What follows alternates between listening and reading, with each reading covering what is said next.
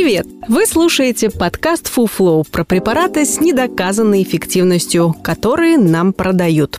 Чаще всего они бесполезны, иногда опасны. Мы проверили эти вещества по науке и знаем о них всю правду. Каждый выпуск – новая пачка таблеток, которая вам не нужна.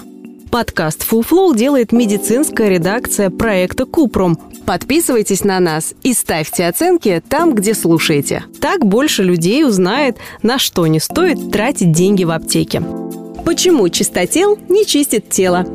В этом выпуске говорим про чистотел – растение с бабушкиной дачи с желтыми цветками и пачкающим соком. Им предлагают заживлять раны, избавляться от перхоти и прыщей, лечить молочницу и даже убивать вирус гепатита С. Чистотел должен помогать и печени, растворяет песок и камни в желчных протоках. Жаль только, что реальность куда скучнее. Официальная медицина пока не рекомендует чистотел ни для каких целей. В народной медицине используют сушеные листья, стебли и цветки чистотела, а также настойки из него. Реже применяют сок, выжатый из листьев и стеблей. Иногда чистотел пьют в таблетках. Чистотел считается очищающим растением, которое стимулирует образование ферментов поджелудочной железы и желчи. Исследование на крысах показало, что чистотел действительно увеличивает ток желчи, поэтому настойку из него часто используют при желтухе, гепатите и проблемах с желчным пузырем, а также различных расстройствах пищеварительного тракта. Но он опасен для печени. В растении содержится более 20 алкалоидов, и если принимать чистотел внутрь, это может обернуться повреждением печени.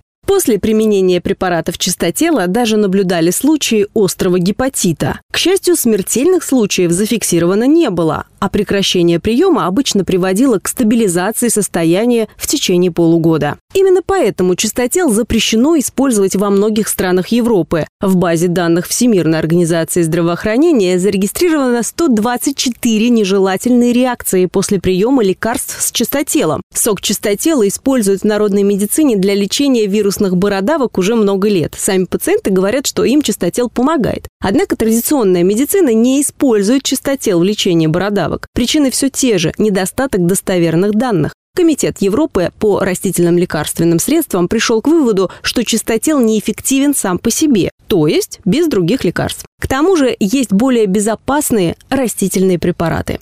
В 1978 году украинский химик Василий Новицкий придумал на основе чистотела лекарства от рака «Украин». Препарат наделал много шума, поскольку результаты некоторых исследований препарата утверждали, что им можно успешно лечить рак поджелудочной железы или колоректальный рак в последней стадии. Но качество их было настолько низким, что Украин нигде не зарегистрировали, кроме Австрии, где жил его создатель. В 2017 году Новицкого посадили в тюрьму за продажу фиктивного лекарства. В итоге, несмотря на внушительный потенциал, чистотел пока лишь простой сорняк с сомнительным имиджем и токсичностью для печени. Препараты из чистотела стоят меньше сотни рублей. Вместо покупки предлагаем положить сотку в зимнюю куртку, чтобы порадоваться находке в следующем году.